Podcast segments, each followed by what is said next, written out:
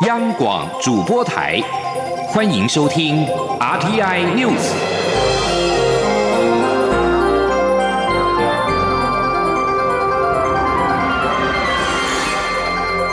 听众朋友您好，欢迎收听这节央广主播台提供给您的 RTI News，我是张顺祥。高雄市长韩国瑜昨天傍晚跟香港中央人民政府驻香港特别行政区联络办公室中联办主任王志明见面。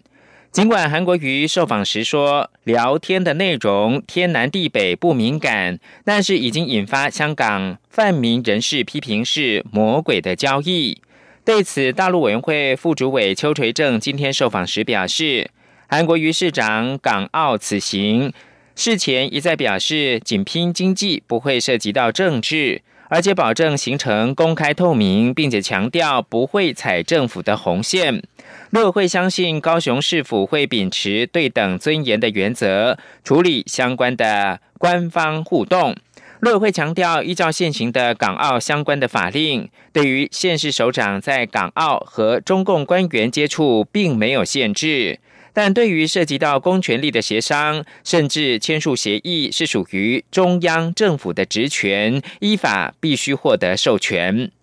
至于造访中联办行程，高雄市政府事前并没有列入，而昨天也没有公开，引起外界诸多的猜测。陆委会表示，各界应该会希望高雄市政府方面说明会面的情形，以解释外面的疑虑。韩国瑜在二十二号晚间则表示，跟王志明纯粹是吃饭，尊重香港本地政府一切安排，歪嘴鸡不需要挑米吃，都当好朋友。由维多利亚港之后，韩国瑜再次表示，高雄市的未来只有朋友，没有敌人；只有道路，没有围墙。所有香港政府的安排，只要时间允许的话，都欣然的接受。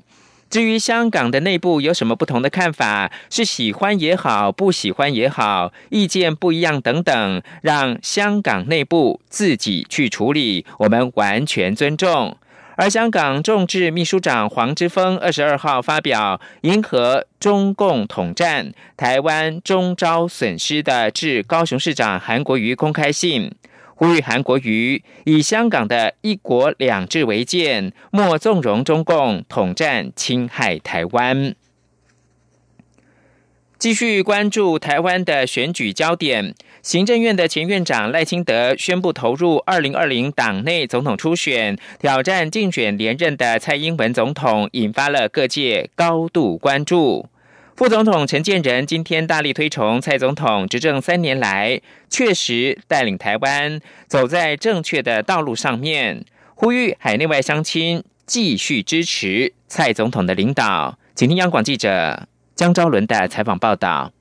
第九届海内外台湾国事会议二十三号在台北国际会议中心召开，邀请海内外学者专家针对今年主题“世界新形势，防中堵中”相互交流。副总统陈建仁应邀出席致辞。副总统指出，蔡总统目前正在太平洋友邦拼外交，虽然无法出席活动，但特别交代他对于海内外同乡举办台湾国事会议，表达对台湾这块土地的关心，以及对台湾国家安全及民主改革提出建议，表达十二万分的钦佩与谢意。副总统表示，蔡总统就任三年来，面对新国际局势转变，中国对台湾的威胁与压迫，除了在国内推动改革，让台湾体制越来越好。另一方面，也在国际上推动新南向政策，加强与邻近国家交流与合作，并按照计划订定国家外交政策，努力强化对美日及欧盟国家的合作关系。副总统强调，台湾在蔡总统的领导下，已经走在正确的道路上，呼吁各界继续支持蔡总统的领导。副总统说：“不论是国内的改革，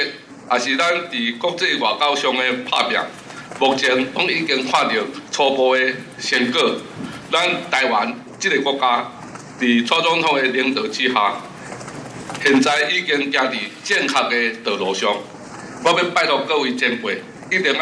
继续支持蔡总统稳健踏实的改革路线和施政的方向。大家讲好不好？在两岸政策方面，副总统指出，今年初中国国家主席习近平在对台政策中提出“习五点”，蔡总统随即召开国安会议发表谈话，重申台湾绝不接受九二共识，拒绝一国两制。更提出四个必须，要求中国政府必须正视中华民国台湾的存在，必须尊重两千三百万台湾人民对自由民主的坚持，必须以和平对等方式处理双方之间利益，必须经过人民授权，由政府或政府授权的机构坐下来谈。副总统指出，蔡总统也强调，台湾愿意在中国民主以及强化国家安全基础下，进行健康有秩序的两岸交流，并建立民生安全、资讯安全以及制度化的民主监督三道防护网。副总统表示，过去三年来，很多人误解蔡总统的两岸维持现状主张，以为是消极不作为。但经过三年观察之后，他相信大家一定会了解到，蔡总统对于维护台湾主权独立现状的用心，对维护台海和平的坚持，以及维护台湾人过自由民主生活所做的各项努力。希望大家能再次支持蔡总统。中国电台记者张昭伦台北采访报道。民进党总统初选截止登记，蔡英文总统跟行政院的前院长赖清德两强相争。民进党前主席姚嘉文今天出席第九届海内外台湾国事会议受访表示，人选由党中央协调，他没有意见，但他个人比较支持蔡英文。台湾国家联盟总召吴树明则说，民主机制谁最后出现，他就支持谁。记者江昭伦的报道。第九届海内外台湾国事会议二十三号在台北召开，副总统陈建仁应邀担任致辞嘉宾，包括海外学者、欧洲议会议员及民进党前主席姚嘉文、前行政院长游锡坤、台湾国家联盟总召吴树明等人都出席，针对台湾面临的国际局势交换意见。针对民进党总统初选议题，姚嘉文会前接受媒体受访时表示，他个人比较支持蔡英文。对于赖清德在脸书上指台湾已经是独立国家，不用再宣布独立，姚嘉文则表示认同。台湾国家联盟总召吴树明则说：“只要党最后决定的人选，他就会支持，这是他多年来一贯的立场。民主机制就是当选的人就就变成候选人了，所以无所谓支持谁了哈。但是我想这个啊，他们的理念要弄得很清楚，让我们台湾的人民了解嘛哈，这是非常重要。”吴树明说，蔡英文总统执政以来，努力维持两岸关系稳定，也很小心处理，相信欧美国家都很满意。他也说，台湾本来就是主权独立的国家，虽然很多人觉得这样还不够，但现况就是如此。不过，吴树明也认为，虽然目前台湾的国名叫中华民国，未来还是应该要想办法证明改变目前的现状。中国面台记者张超伦台北采访报道。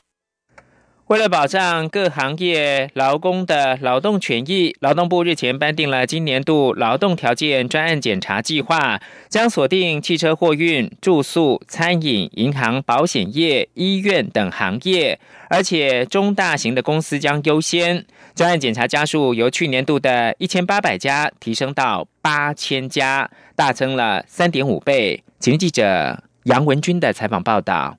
劳动部日前颁定今年度劳动条件专案检查计划，将针对公共安全、弱势扶助、知识密集、常态违规及社会关注五大面向扩大执行。专案检查家数由去年度的一千八百家提升至八千家，大增三点五倍。劳动部表示，如汽车货运、住宿、餐饮、银行、保险业、医院等都在锁定范围，并将优先选列劳工人数较多。多及影响层面较为广泛的中大型公司行号执行，也会请各部会提供建议劳检的名单，本月开始执行。劳动部治安署综合规划与卫生组组长万荣富说：“那譬如讲，我们这个公共安全部分啊，那主要就锁定的像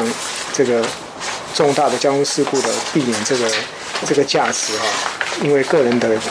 时间过长，或者是水电燃气业的劳工作业时间比较长，那首次就把水电燃气业纳入啊，我们列入我们这个公共安全的议题的面向来检查。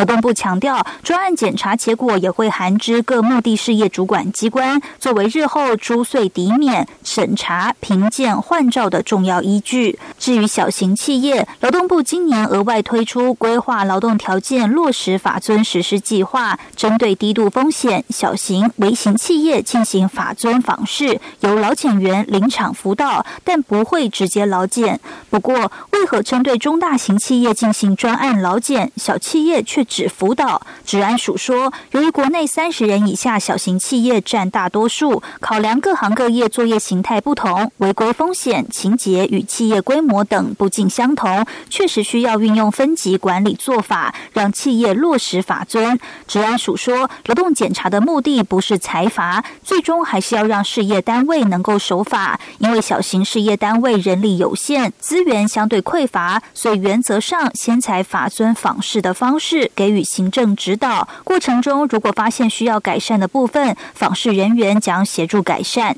中央广播电台记者杨文君台北采访报道。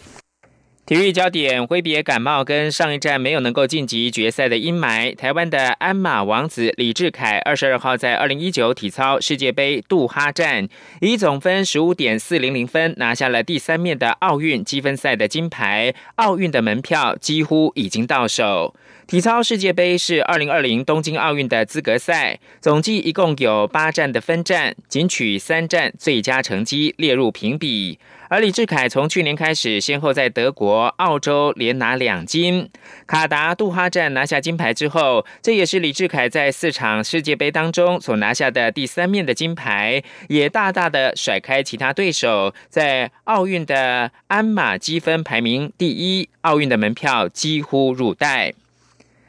另外，在网球方面，台湾一姐谢淑薇二十二号在迈阿密大师赛女子单打第二轮，以六比二、七比五击退了美国地主选手李斯科，将在第三轮再度决战当今球后，也就是日本的大阪直美。谢淑薇是本届赛事第二十七种子，首轮轮空，第二轮对上了李斯科。花了一个小时又二十四分钟，直落二过关晋级。谢淑薇将在三十二强赛再度遭遇大阪直美，希望能够一血今年澳洲网球公开赛惜败之仇。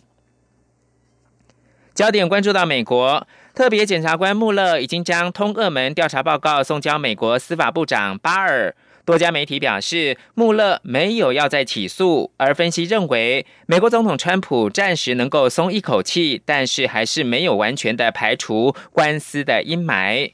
巴尔二十二号通知国会，他收到穆勒关于二零一六年美国选举是否遭外力介入的通俄门调查的报告。巴尔预计最快在这个周末向国会报告这份的机密报告的调查结果。并且依法依例在尽可能公开透明之下公布报告的内容，耗时二十二个小时，花费美国纳税人超过两千五百万美元。有六名在川普竞选期间和川普关系密切的人遭到起诉，其中已经有五个人坦诚罪行，但是穆勒不建议更多的起诉。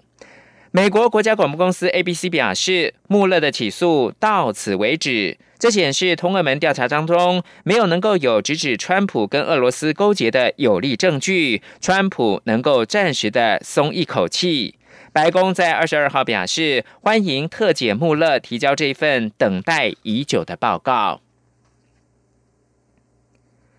美国政府资深官员二十二号表示，美国正在准备正式的文件，将承认以色列拥有戈兰高地主权。川普总统可能在下个星期就正式的签署文件。川普政府此举将再度引发国际的批评。以色列在一九六七年从叙利亚手中占领戈兰高地，川普在二十一号宣布，现在是美国承认以色列拥有戈兰高地主权的时候了。官员表示，以色列总理尼坦雅胡二十五号访问华盛顿的时候，川普将会签署文件。川普这项宣布代表美国政策的重大转变，也是四月九号以色列大选之前帮助拉抬尼坦雅胡的声势。寻求连任的尼坦雅胡正陷入到贪污丑闻的指控。以色列在一九六七年中东战争时占领戈兰高地，并在一九八一年正式的兼并，但国际社会并不承认。历届美国政府也是戈兰高地是被占领的叙利亚领土。以上新闻由张顺祥编辑播报，这里是中央广播电台。